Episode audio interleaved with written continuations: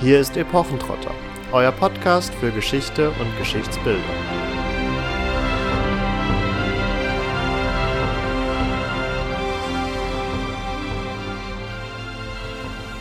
Hallo und herzlich willkommen zu einer neuen Folge Epochentrotter. Wenn ihr richtig gezählt habt, dann seid ihr bei Folge Nummer 50 angelangt und das heißt, wir haben wieder mal eine sogenannte Zehnerfolge für euch mit einem Thema, das wir möglichen Drehbuchautoren wärmstens ans Herz legen wollen. Wir haben uns wieder was ausgedacht, beziehungsweise dieses Mal hat sich Marvin wieder was ausgedacht was wir uns sehr gut als filmische Produktion vorstellen könnten. Aber das werde jetzt nicht ich euch verraten, sondern Marvin, erzähl doch mal, was hast du mitgebracht? Ja, nachdem wir jetzt zweimal, glaube ich, nachdem wir jetzt zweimal im Mittelalter unterwegs waren zu unseren Zehnerfolgen, habe ich mir gedacht, es wird Zeit für die Antike, es wird Zeit für Rom und wir werden uns nicht mit dem doch sehr berühmt-berüchtigten Kaiser Caligula auseinandersetzen. Und wir werden uns auch nicht mit seinem Nachfolger Kaiser Claudius auseinandersetzen. Zumindest tauchen beide zwar auf, aber irgendwie auch nur am Rande.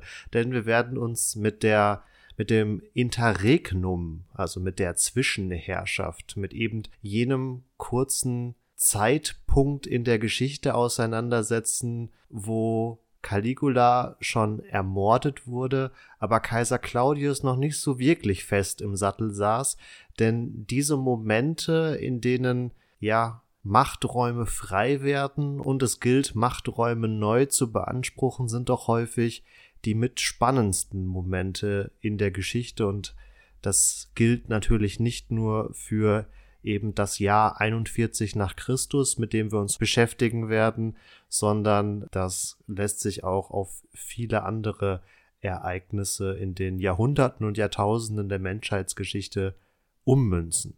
Was ist jetzt das Besondere an genau diesem Interregnum, an dieser Zwischenherrschaft?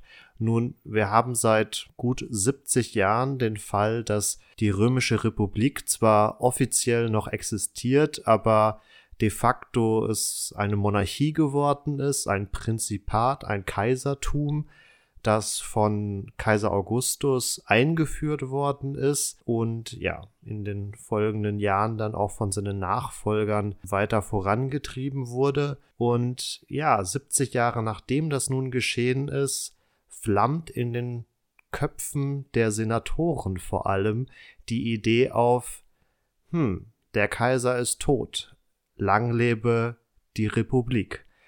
Also die antiken Quellen berichten hier ganz aktiv davon, dass wohl einige Senatoren hier nicht auf die Idee gekommen sind, einen neuen Kaiser zu suchen, einen neuen Kaiser auszurufen, sondern vielmehr der Wille vielleicht da war, zu den alten republikanischen Traditionen zurückzukehren und die absolute Macht in Rom zurück in die Hände des Senats zu legen. Ja, so viel erstmal vorab zum groben Thema und zum Rahmen dieses Themas. Wir werden euch jetzt im Lauf der Folge natürlich die tatsächlichen historischen Ereignisse etwas genauer vorstellen und wollen dann zum einen aufzeigen, welche Charaktere denn da eine Rolle spielen, wo wir einen Schwerpunkt setzen würden und entsprechend, wie wir dann auch in einem zweiten Schritt die Dramaturgie anlegen würden. Wir würden nämlich, das nehme ich schon mal vorweg, äh, beziehungsweise Marvin hat es eigentlich auch schon gesagt, äh, wir wollen nicht aus der Sicht von Caligula und äh, Claudius erzählen, sondern wir sehen eher eine Chance dabei, das Geschehen aus zwei Perspektiven darzustellen, die nicht komplett im Zentrum der Macht stehen, sondern die verschiedene Beweggründe haben, um dieses Attentat auf Caligula auszuüben und die entsprechend auch verschiedene Interessen vertreten, was danach passieren soll. Das für einen Film recht praktikable an diesem Ereignis ist, dass es sich nur über den Zeitraum von zwei Tagen erstreckt hat und zumindest entsprechend dann die Dramaturgie in einem Historienfilm auch auf zwei, zweieinhalb Stunden ganz gut runtergekürzt werden könnte. Also keine allzu lange Entwicklung, wie es vielleicht im Hundertjährigen Krieg der Fall war, den wir in diesem Rahmen ja auch schon besprochen haben, wo vielleicht eine Serie eher angedacht gewesen wäre.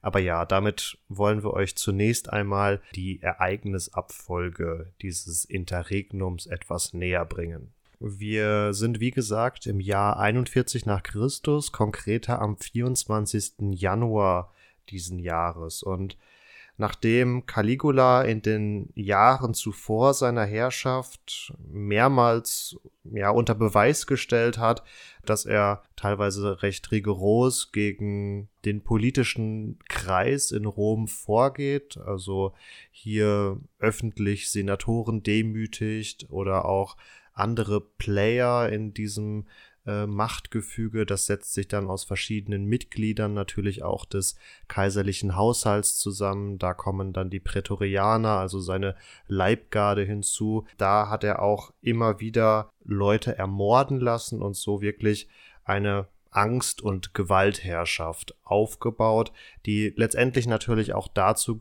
geführt hat, wie wir heute Caligula in Erinnerung haben, nämlich als einen in Anführungsstrichen schlechten Kaiser, wobei man da immer natürlich auch anfügen muss, dass unsere Überlieferung aus der Zeit vor allen Dingen aus der Feder senatorischer Autoren stammt, also die hier auch ein gewisses Interesse natürlich in ihre Geschichtsschreibung mit hineingebracht haben. Jedenfalls hat diese Art der Herrschaft dazu geführt, dass sich nun eine Gruppe von Verschwörern zusammengefunden hat, die das aktive Ziel verfolgt haben, Caligula zu ermorden. Und wie wir im Weiteren sehen werden, war entweder nicht ganz klar, wie es danach weitergehen soll, oder man war sich auch vielleicht innerhalb dieser Gruppe uneinig, denn die setzte sich tatsächlich, soweit wir das nachvollziehen können, wohl aus verschiedenen Personengruppen, die jetzt auch schon angeklungen sind, zusammen.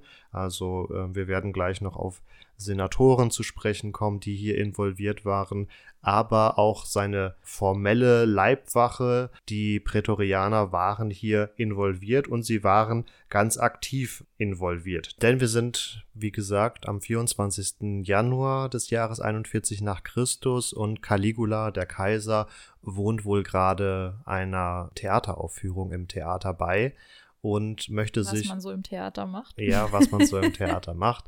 Und zieht sich für die Mittagspause in seinen kaiserlichen Palast zurück. Jedenfalls ist das das Ziel. Und das Theater und der kaiserliche Palast sind durch einen unterirdischen Gang miteinander verbunden. Eine versteckte Engstelle, der perfekte Ort für ein Attentat.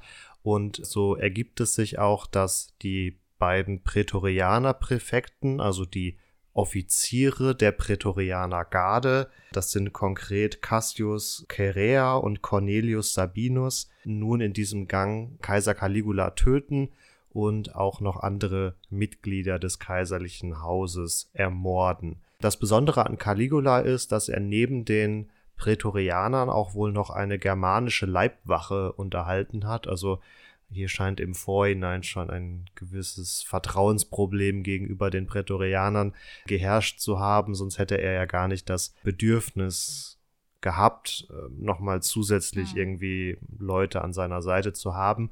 Die können jetzt aber nicht das Attentat verhindern und in der Folge bricht erstmal Panik aus sowohl im Theater als auch im Palast. Und wie schon erwähnt, es werden auch einige Mitglieder der kaiserlichen Familie ermordet und in dieser Panik kommt es dann dazu, dass Kaiser oder dass der spätere Kaiser Claudius, konkret handelt es sich um den Onkel von Kaiser Caligula, der zu diesem Zeitpunkt auch schon 51 Jahre alt ist und aufgrund von körperlichen Einschränkungen, die wir den Quellen zwar entnehmen können, aber nicht so ganz sagen können, was es jetzt konkret war. Also man spricht hier immer davon, dass er wohl Probleme beim Sprechen und beim Gehen hatte.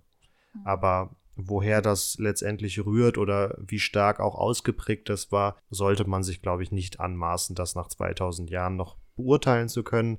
Jedenfalls haben sicherlich diese körperlichen Einschränkungen, aber auch seine Verwandtschaftsverhältnisse innerhalb der Familie dafür gesorgt, dass Claudius eigentlich nie für die Nachfolge im Prinzipat, also als Kaiser, ähm, vorgesehen waren. Und äh, im Rahmen dieser Panik versteckt sich Claudius dann auch im kaiserlichen Palast und wird von Mitgliedern dieser Prätorianergarde wohl hinter einem Vorhang, wenn ich das jetzt gerade noch richtig in Erinnerung habe, entdeckt.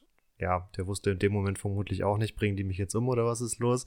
Jedenfalls ermorden sie ihn nicht, sondern nehmen ihn mit und bringen ihn in ihr Lager diese beschriebene Panik im Theater und im Kaiserpalast scheint aber vor allem die Mitglieder des kaiserlichen Haushaltes beziehungsweise das Volk allgemein dann im Theater getroffen zu haben oder dass die davon befallen waren. Die Senatorenschaft blieb erstaunlich ruhig. Also, ähm, Ja, das spricht dafür, dass die irgendwie was geahnt haben oder vielleicht sogar involviert waren. Also da scheint Teilen. es zumindest so gewesen zu sein, dass natürlich lange nicht alle direkt involviert waren, aber sie zumindest davon wussten, dass in die Richtung was passieren könnte. Und so verwundert es auch nicht, dass an dieser Stelle die beiden Konsuln Sentius Saturninus und Pomponius Secundus nun die Initiative ergriffen. Also die Konsuln damit als ja, Vorsitzende des Senats ist immer ein Posten, der von zwei Senatoren besetzt wird und die übernehmen jetzt quasi die Führung äh, und bringen in dieser Situation erstmal den Staatsschatz in Sicherheit und berufen auch den Senat zu einer ja, Sondersitzung letztendlich ein, der dann auch schon am Abend des 24. Januars zusammenkommt und bei dieser ersten Senatssitzung im Zuge dieses Interregnums wird dann wohl unter anderem von besagtem Sentius Saturninus, also einem der beiden Konsuln, eine flammende Rede gehalten, dass doch die allgemeine Freiheit nun wieder eingeführt werden könnte. Und mit dieser allgemeinen Freiheit ist in diesem Fall gemeint, dass die Herrschaft des julisch-claudischen Kaiserhauses abgeschafft wird und der Senat wieder die volle Freiheit hat zu schalten und zu walten, wie er eigentlich möchte.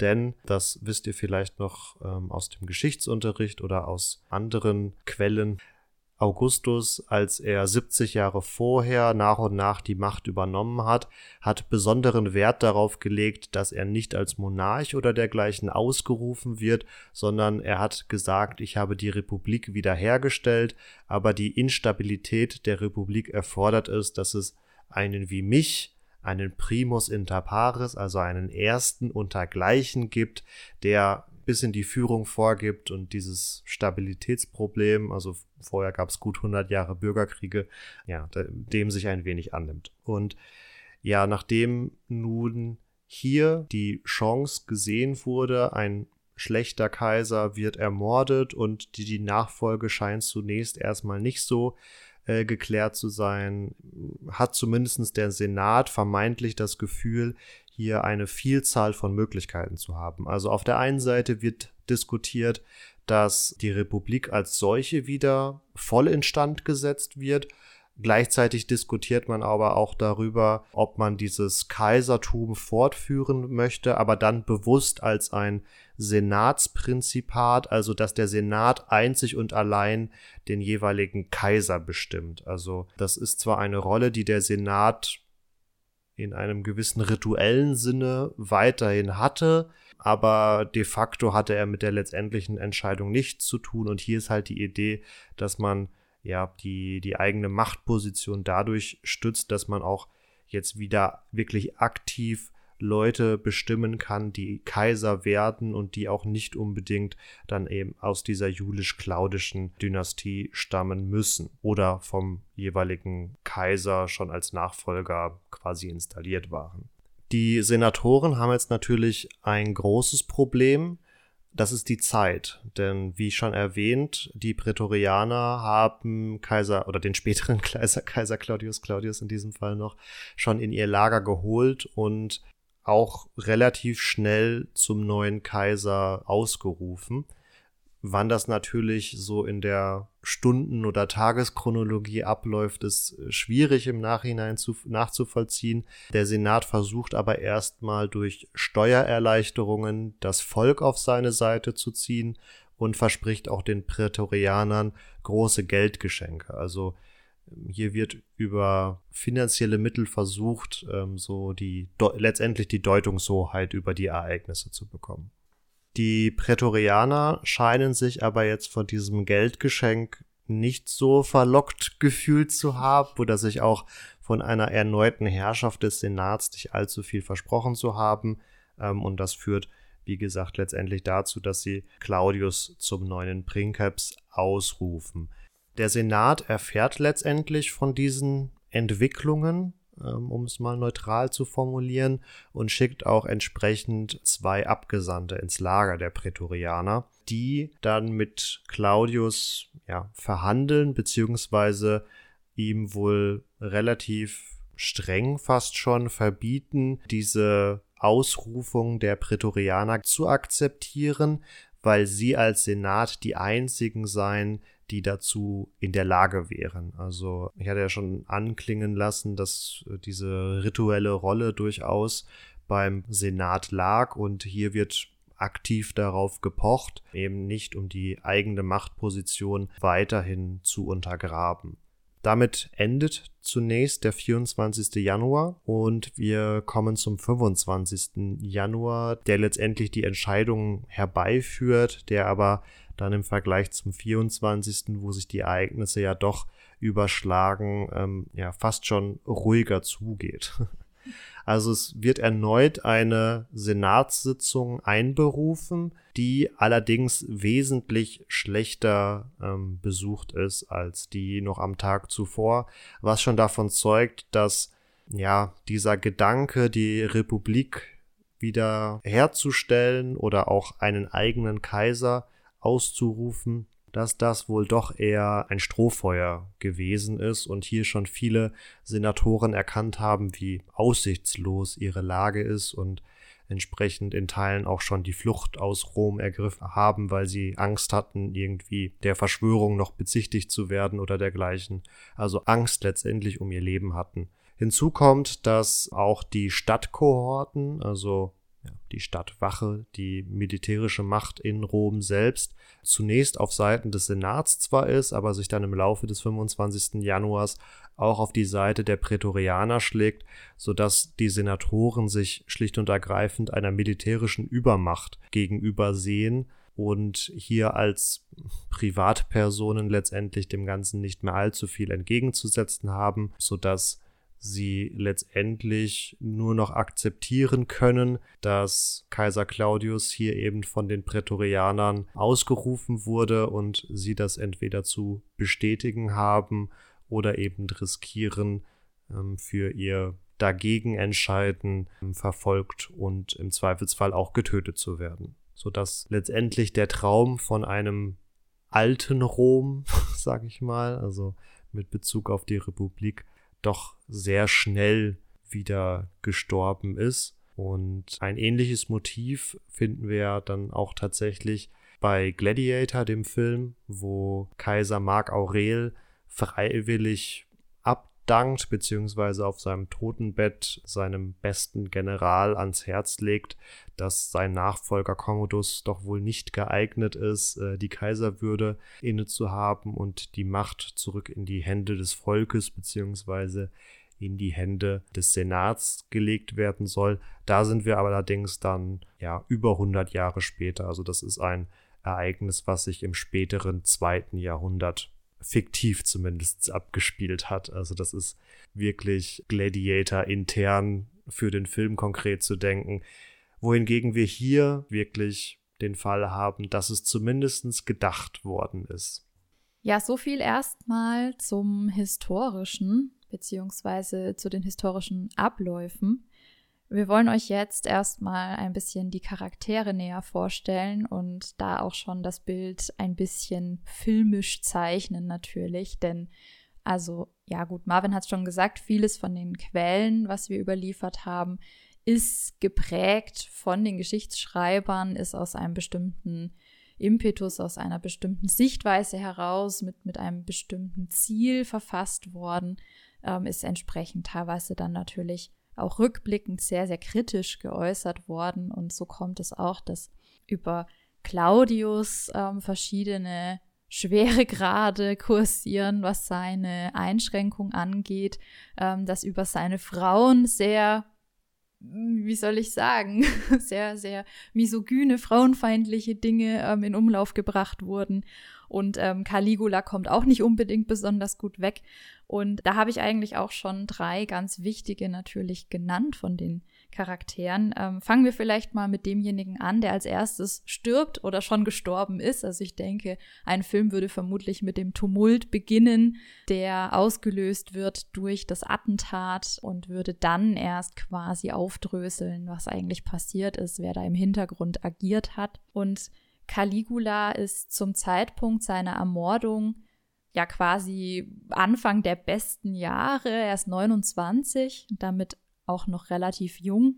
Und man kann ihn runtergebrochen, denke ich, als selbstverliebt, streitsüchtig und einen Kaiser äh, bezeichnen, der ohne Rücksicht auf Konsequenzen Dinge äußert, relativ unbedacht sich auch über Leute lustig macht, ähm, seine Macht versucht zu festigen, koste es, was es wolle und eigentlich es darauf auslegt, alleine zu herrschen, alleine zu bestimmen und ähm, wer nicht das tut, was er gerne möchte, so nach dem Motto, ich bin der Kaiser, ich sag, was los ist, der gerät in Ungnade. Und ja, dieses sich über andere lustig machen scheint wirklich so ein Wesenszug zu sein, wenn man den Quellen da Glauben schenken darf. Dementsprechend haben wir hier einen, ja, etwas verzogen wirkenden äh, Kaiser, der sicherlich nicht die Qualitäten aufweist, die sich die Römer hier gewünscht hätten, sei es jetzt ähm, seitens des Volkes, des, der Plebs oder seitens der Senatoren.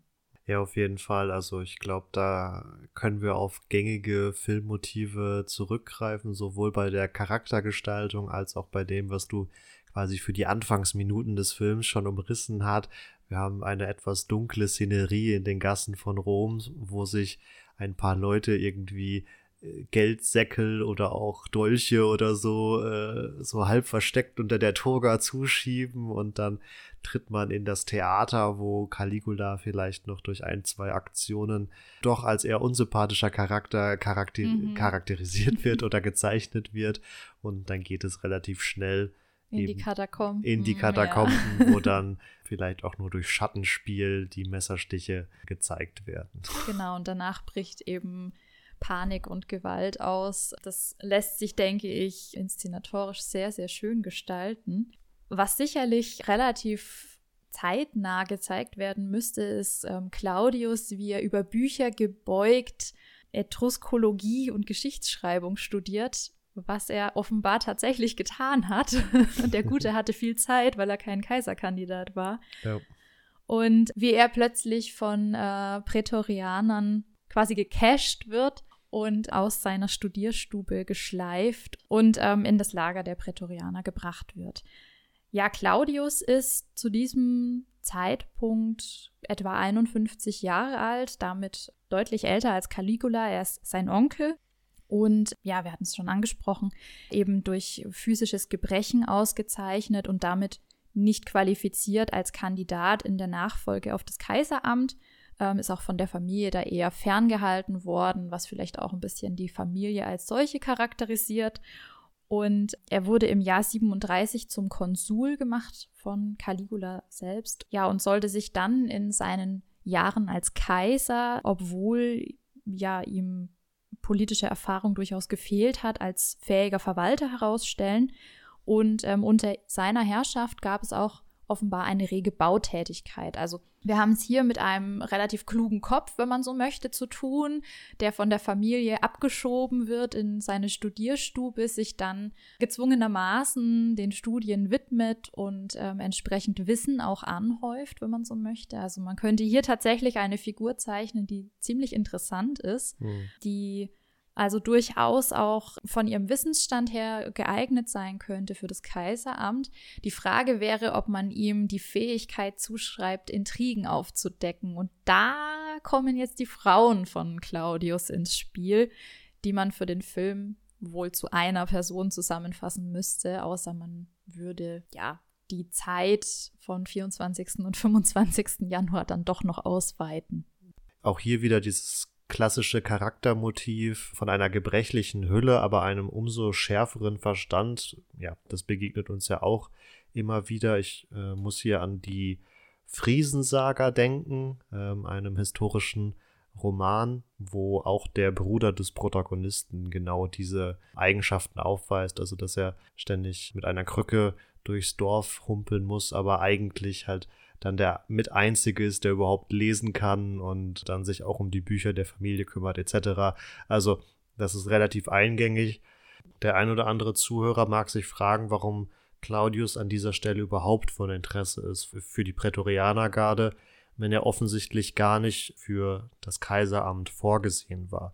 Also Katharina hat es anklingen lassen, er war einmal Konsul, das ist für ein Mitglied der, für ein männliches Mitglied der kaiserlichen Familie so das absolute Minimum, sage ich mal. Also, dass man ihm aufgrund seiner Abstammung schon mal diese höchste politische Ehre ähm, zugesteht. Aber andere Mitglieder des Kaiserhauses, die dann wirklich für die Nachfolge vorgesehen waren, die haben das mehrfach belegt. Also da zeigte sich dann schon eine deutliche Differenz. Ja, es ist letztendlich so, dass Claudius zu diesem Zeitpunkt das einzige noch lebende männliche Mitglied der julischen Familie ist und so gesehen keine andere Wahl bleibt, wenn man diesem dynastischen Prinzip weiter folgen möchte, als ihn dann zum neuen Kandidaten auf das Kaiseramt zu erwählen.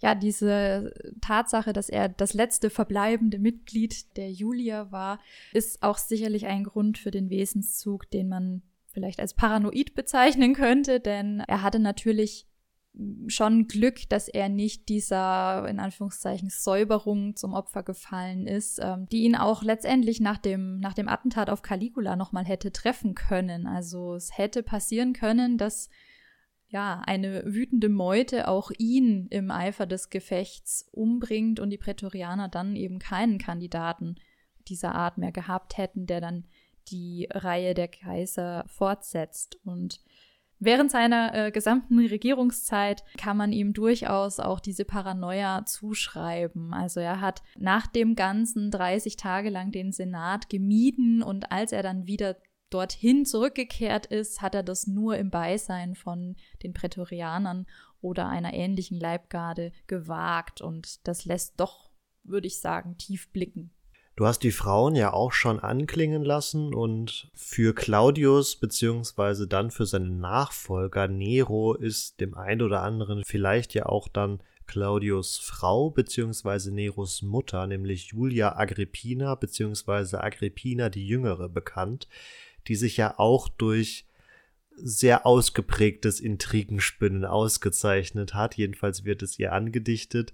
Und für einen Film typisch wäre jetzt gewesen, dass entsprechende Julia Agrippina, obwohl sie eigentlich erst die vierte Ehefrau von Claudius äh, gewesen ist und auch ihn erst in späteren Jahren geheiratet hat, dass aber auch durch diese Verbindung zum nochmal schlechten Kaiser Nero von den Produzenten des Films diese Julia Agrippina quasi nach vorne geschoben wird, weil sie auf der einen Seite ein so interessanter Charakter ist und gleichzeitig natürlich auch für einen Wiedererkennungswert dann bei den Zuschauern sorgen kann. Bei den weiteren Recherchen ist uns aber aufgefallen, dass die Ehefrau die Claudius genau in diesem Jahr, nämlich im Jahr 41 nach Christus, hatte. Das ist nämlich namentlich Valeria Messalina, dass die von den Quellen, du hast es eingangs schon angedeutet, auch eher schlecht weggekommen ist, beziehungsweise sich wohl auch durch einen ähm, hinterlistigen und nymphomanischen Charakter ausgezeichnet hat und ja, so als, kann man sagen, femme fatale. Ja, könnte auch intrigantes Miststück fast schon sagen. Das hast du jetzt gesagt. ich werde euch gleich erklären, warum.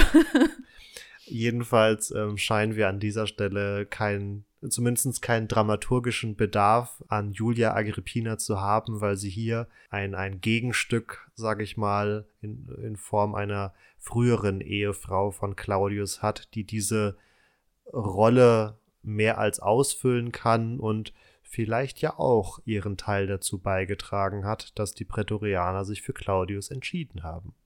Allerdings, ja. Wobei ich glaube, dass in filmischer Manier hier eine Zusammenziehung aus beiden Charakteren geschehen würde, einfach weil es zu schön ist, dass äh, Julia Agrippina die Mutter von Nero ist. Und Nero ist ja derjenige, der dann quasi Rom anzündet, anzünden lässt oder zumindest tanzt, als Rom brennt, äh, je nach Quelle, die man heranzieht.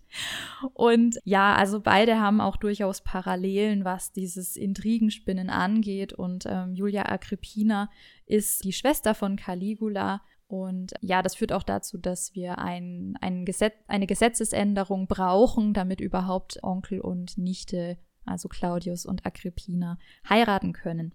Jedenfalls wird sie ähm, am Anfang von Caligulas Herrschaft zusammen mit ihren beiden anderen Schwestern Drusilla und Livilla ähm, wie Göttinnen verehrt bis dann Drusilla, die Lieblingsschwester von Caligula, stirbt und der Tod ist nicht so ganz geklärt und dann fallen die anderen beiden in Ungnade und es gibt böses Blut. Jedenfalls ähm, muss Agrippina dann in die Verbannung fliehen und kehrt aber nach der Ermordung von Caligula dann natürlich wieder zurück Praktischerweise stirbt ihr zweiter Mann kurz nach dem Tod von ihrer Vorgängerin Messalina und sie kann dann den Platz an Claudius Seite einnehmen, als dessen Macht schon etwas gefestigter ist. Ja, für ihren Sohn aus erster Ehe hat sie dann auch ordentlich geputscht. Eigentlich wäre ja der Erstgeborene von Claudius sein rechtmäßiger Nachfolger gewesen, aber sie schafft es dann, dass der heute als Nero bekannte Kaiser auf ihn folgt.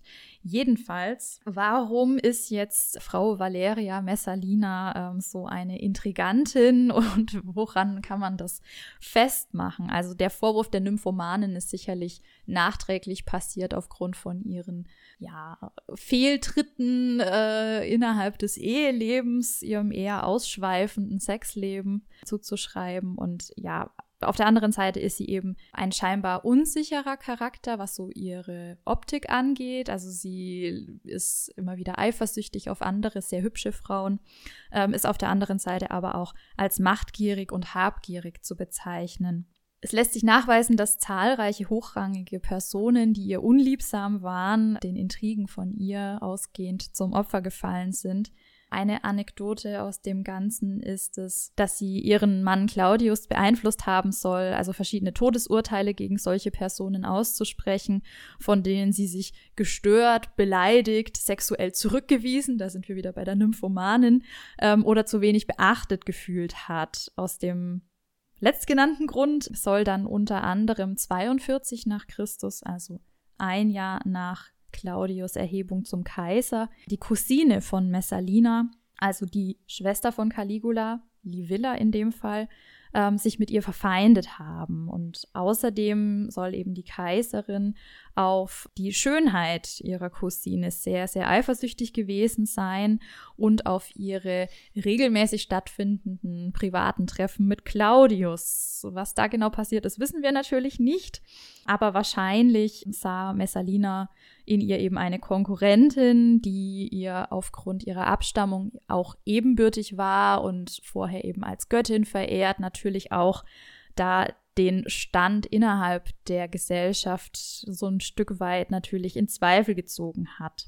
Auf Messalinas Betreiben hin wurde Livilla dann des Ehebruchs mit Seneca bezichtigt. Also Seneca ja auch eine Figur, die man durchaus aus der Geschichtsschreibung kennt.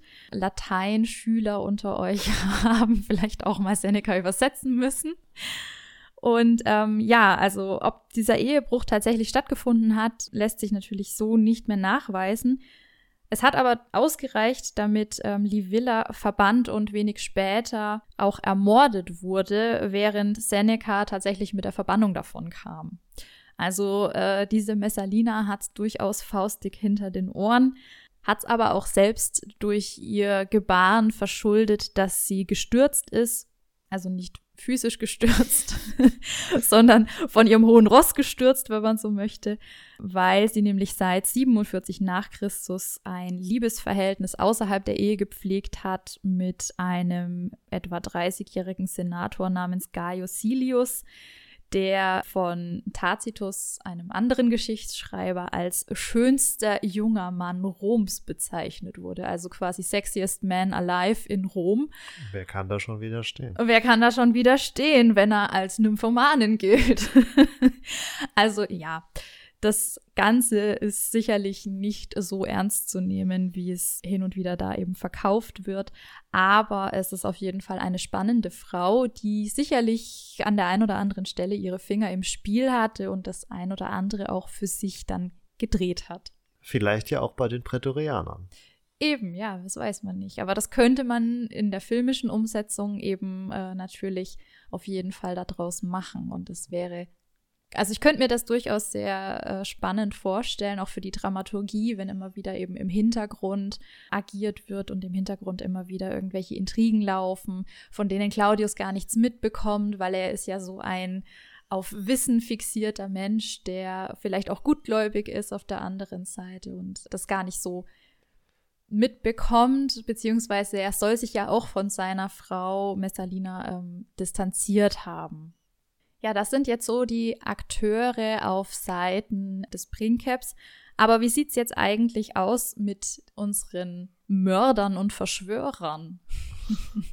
Da haben wir zwei Personengruppen, die hier von Relevanz sind. Das sind einmal die schon angesprochenen Prätorianer und zum anderen die Senatoren. Fangen wir doch einfach bei den aktiven Mördern an. den beiden Prätorianerpräfekten, die ja schon auch genannt wurden, Cassius Chaerea und Cornelius Sabinus. Und ja, das sind ähnlich, etwas böse formuliert sind das ähnlich wie Caligula selbst dann auch Charaktere, die zumindest äh, innerhalb der Handlung und innerhalb der filmischen Dramaturgie relativ schnell ausgetauscht werden müssten. ähm, also sie spielt insofern eine tragende Rolle, da sie den Stein durch das äh, Attentat überhaupt erst ins Rollen bringen. Aber Cassius Chaerea spricht sich wohl gegen Claudius aus. Fraglich ist aber auch, welchen anderen Kandidaten er vorgeschlagen hat. Also hier scheint es auch innerhalb des Lagers der Prätorianer gewisse Unstimmigkeiten gegeben zu haben, beziehungsweise Parteienbildung, für wen man denn jetzt nun abstimmen möchte. Claudius scheint aber genug Rückhalt unter den Prätorianern gehabt zu haben, so dass er zwar noch nicht zum Kaiser erhoben worden war oder noch nicht von allen Bürgern Roms als solche akzeptiert worden ist, aber dennoch schon innerhalb dieses Prätorianerlagers genug Macht hatte, um um den besagten Präfekten Cassius Chaerea zum Tode zu verurteilen. Konkret ist überliefert, dass er wohl mehr oder weniger die Aktion als solche oder das dahinterstehende Motiv, einen schlechten Kaiser zu ermorden, wertgeschätzt hat, aber dieses Vergreifen an der kaiserlichen Macht oder am kaiserlichen Leben dann doch eine zu schwerwiegende Tat war, als dass sie hätte verziehen werden können und entsprechend der Prätorianer dann trotzdem zum Tode verurteilt wurde als einer der Hauptverschwörer. Kam hier nicht auch zum Tragen, dass Chirea hauptverantwortlich dafür ist, dass die Frau und Tochter von Caligula auch hingerichtet wurden? Ja, das kommt auf jeden Fall sicherlich dann noch hinzu. Auf jeden Fall. Hm. Ja, hier greift auch wieder, dass hier durchaus in gewissen dynastischen Traditionen schon gedacht wurde und hm dann natürlich das Blut der kaiserlichen Familie als wertiger eingeschätzt wurde als das Blut anderer. Sein Kollege im Amt, wenn man es jetzt mal so formulieren möchte, also der andere Offizier der Prätorianergarde, ähm, der schon angesprochene Cornelius Sabinus, ist insofern idealistisch genug in seiner Amtsführung, dass er ähm, nach dem Todesurteil gegen Cassius Chirea ja sagt, dass dieser nicht allein verantwortlich ist für die Tat und freiwillig diesem in den Tod folgt, also Selbstmord begeht.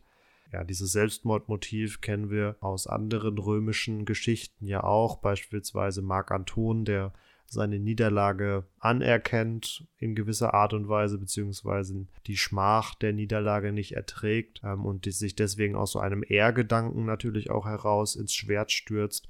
Und etwas ähnliches kann man, denke ich, hier für den Cornelius Sabinus annehmen. Also Sabinus eher der sehr idealistische Idealist und Cherea einer, der ähm, vor allen Dingen unter den Demütigungen von Caligula gelitten hat. Also wir haben es hier mit einem ehemaligen Centurio einer in Germania inferior stationierten Truppe zu tun.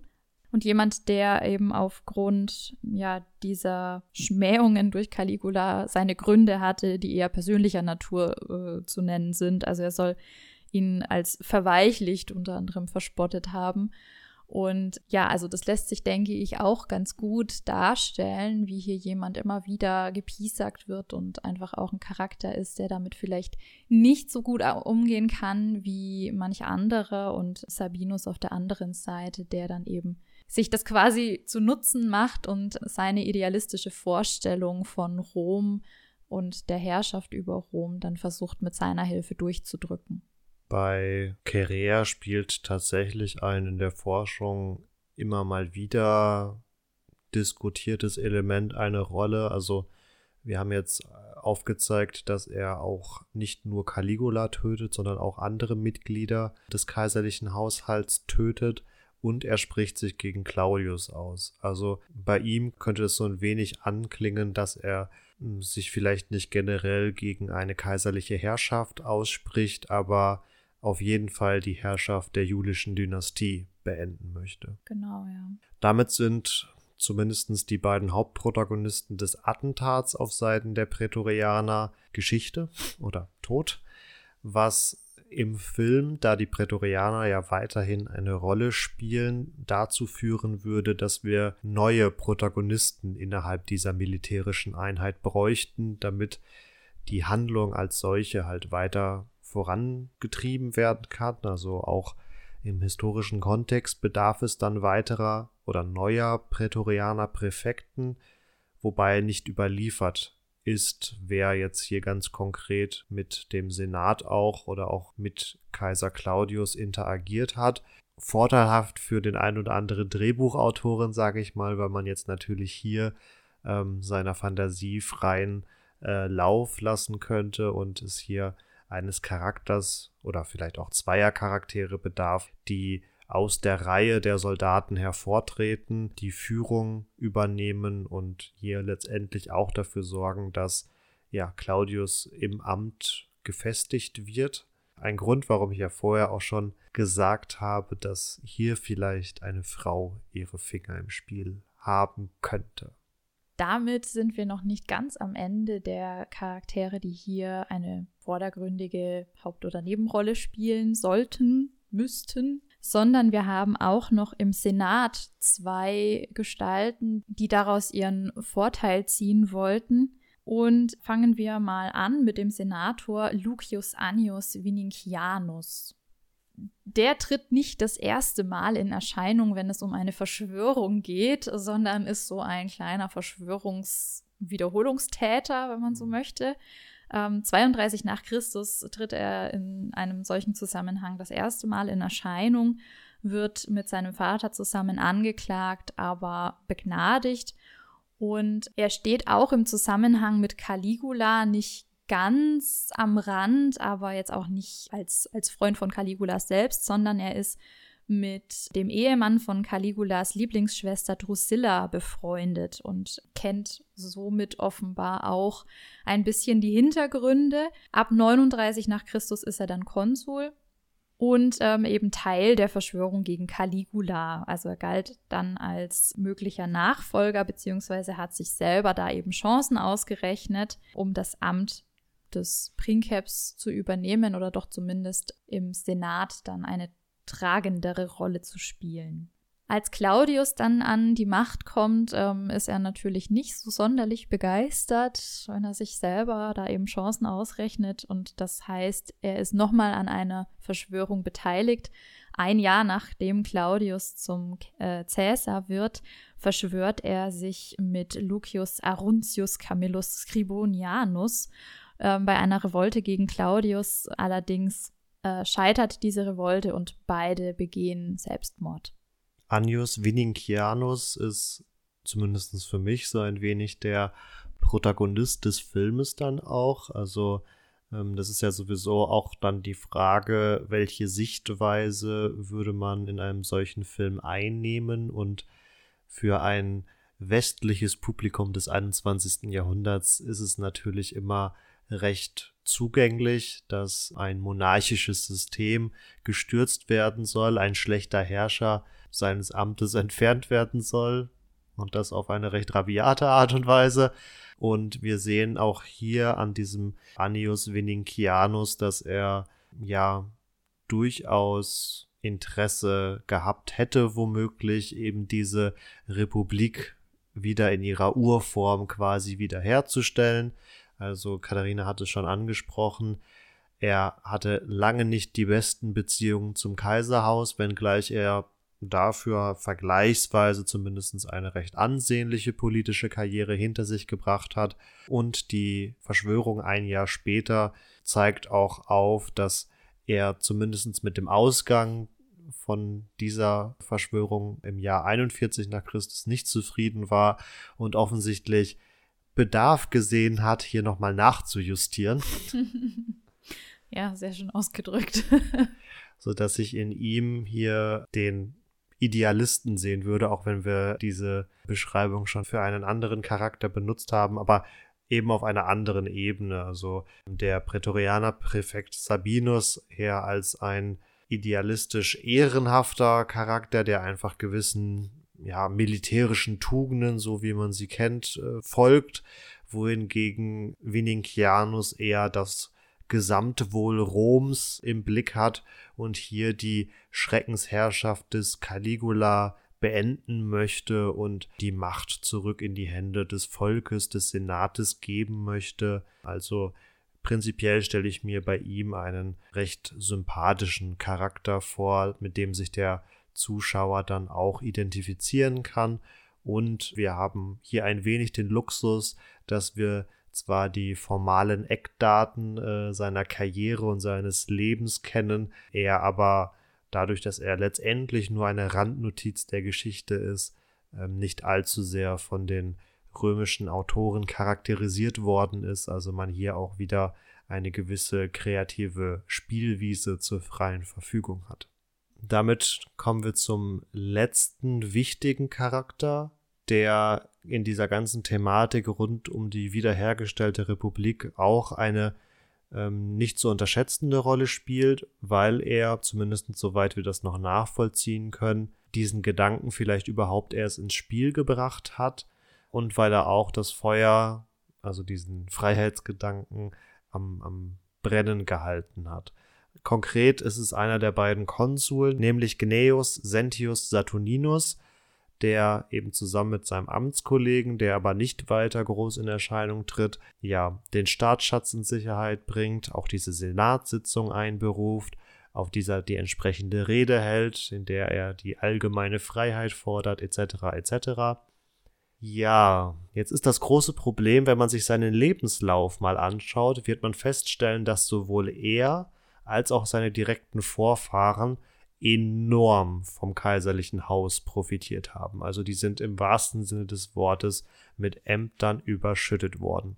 Und wenn man sich auch die weiteren Jahre anschaut, fällt doch sehr auf, dass auch hier, obwohl er eigentlich ja die Macht in die Hand des Senates vermeintlich zurückbringen wollte, also so verkauft er es zumindest in seiner Rede am 24. Januar, dass er in den Jahren von Claudius Herrschaft wieder stark privilegiert und gefördert wurde. Also von Seiten des Kaisers scheint es ihm wohl nicht krumm genommen worden zu sein, dass er hier ja, so in Anführungsstrichen einen politischen Ausrutscher gewagt hat, was uns natürlich zu der Frage bringt, ob das Ganze nicht von vornherein ein abgekartetes Spiel war. Mhm. Denn, so berichten die Quellen, dass Saturninus vermeintlich bei seiner Rede am Finger noch einen Ring mit dem Abbild des Tyrannen hatte. Oh, Also das Close ist- up auf den Ring. Also das ist natürlich auch wieder vermutlich nur eine später zugeschriebene Tatsache, aber zeigt doch auf, dass den, ja nicht zeitgenössischen Autoren, aber dass zumindest den zeitlich nahen Autoren in Form der römischen Schreiber bewusst war, dass hier womöglich ein falsches Spiel getrieben wurde. Was hat aber nun Sentius Saturninus davon, dass er die Republik wiederherstellen möchte? Ähm, Was hat er davon, wenn er das ausruft oder diesen Gedanken quasi in die Welt bringt? Nun, das hatte ich bei der Ereignisabfolge am Anfang der Episode ja schon genannt, dass die Senatoren vor allen Dingen ein Problem hatten und das war die Zeit. Und indem er hier eine ja, Utopie ins Leben ruft, sind die Senatoren erstmal damit beschäftigt, sich dieser Euphorie ein wenig hinzugeben und im Nachgang vor allen Dingen dann darüber zu diskutieren, ob sie denn diesen Plan tatsächlich umsetzen wollen, ob sie vielleicht lieber einen Kandidaten aus ihren Reihen zum Kaiser ausrufen wollen, welcher Kandidat es denn dann auch überhaupt werden soll. Also er bringt quasi einen weiteren Streitpunkt in die Gemeinschaft ein, wohl wissend, dass im Nachgang genug Zeit verstreichen wird, bis dann letztendlich die Prätorianer und Claudius dafür sorgen können, dass dann am 25. Januar die Senatoren eigentlich nur noch vor vollendete Tatsachen gestellt werden und sie selbst nicht wirklich zu einem Ergebnis gekommen sind und entsprechend auch in dieser Richtung nichts haben initiieren können, was dann womöglich zu einer wiederhergestellten Republik oder zu einem Senatskaisertum geführt hätte. Also ein sehr hinterlistiger Charakter, der es weiß, die Senatoren zu lenken und sich gleichzeitig der Gunst des Kaiserhauses zu versichern. Weswegen, als ich zu diesem Charakter recherchiert habe, ich vor allem Christoph Walz als Schauspieler im Kopf hatte. Ja, das stimmt. Der könnte da sehr schön passen. Und um die Schauspielervorschläge zum Abschluss der Folge noch etwas zu ergänzen. Also, wir haben ihn jetzt nicht weiter angeführt, aber der zweite Konsul Pomponius Secundus wird in den antiken Quellen auch so als Speichellecker beschrieben, weswegen äh, ich da die ganze Zeit an Grima Schlangenzunge aus Herr der Ringe denken musste, der von Brad Dourif gespielt wird bei dem Prätorianer, der aktuell noch ohne Namen ist, weil er nicht überliefert ist, aber dann nach dem Tod seiner Offiziere quasi die Führung übernehmen muss, musste ich zwangsläufig an Titus Pullo aus der Serie Rome denken. Ein, Ma ein einfacher Mann der Legion, der aber dann die Chance nutzt, vielleicht auch, weil er von einer hübschen Frau verführt wird, quasi Mhm. trotz seines etwas niederen Intellekts nach der Macht innerhalb der Truppe zu greifen.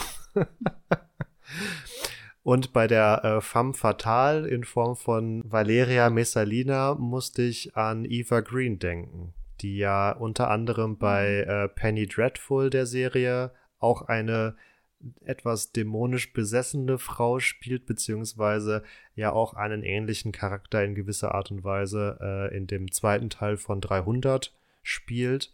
Und bei Caligula musste ich an Hayden Christensen als Anakin denken, also so ein bisschen jähzorniger Charakter.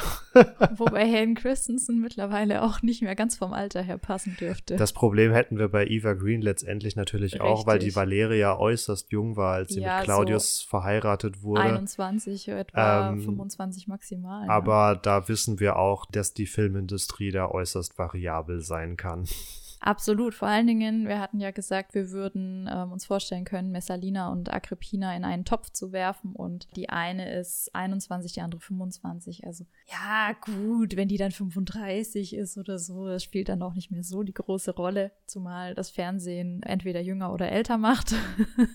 Tatsache. Falls ihr weitere Vorschläge für uns habt. Vor allen Dingen für den Andius Venincianus, unseren Protagonisten, natürlich in gewisser Art und Weise. Würden wir uns sehr freuen, wenn ihr uns in die Kommentare oder in die Nachrichten oder per E-Mail schreibt, wen ihr euch da vorstellen könntet. Wir werden das sicherlich über Social Media dann auch noch anpreisen, ankündigen und vervollständigen. Also seid kreativ und schreibt uns. Damit kommen wir zum Abschluss unserer heutigen Episode. Wenn ihr weiterhin Lust auf historischen Content habt, dann folgt uns gerne auf unseren Social Media Profilen, wo wir wie auch im Special angekündigt jetzt durch Michi und Mü weiter unterstützt werden. Ihr findet uns konkret auf Instagram, Facebook und Twitter. Da würden wir uns sehr freuen, wenn ihr mal vorbeischaut. Wenn ihr kein Social Media habt, nutzt gerne unsere Webseite epochentrotter.de. Und wenn ihr Feedback oder Themenideen habt, dann schreibt uns gerne an kontakt.epochentrotter.de. Äh, wir hoffen, dass ihr Spaß an unserer heutigen Episode hattet und würden uns ganz besonders freuen, wenn ihr in zwei Wochen wieder einschaltet, weil auch da gab es ja einen Programmwechsel. Wir werden jetzt in Zukunft immer zweiwöchentlich unsere Folgen veröffentlichen, nicht mehr wöchentlich. Wenn euch da die Hintergrundinformationen interessieren, dann hört auch gerne nochmal in unser Geburtstagsspecial rein. Und damit bleibt mir nur noch zu sagen, macht's gut. Ciao, ciao. Auch von meiner Seite eine schöne Woche und bleibt gesund. Macht's gut. Ciao, ciao.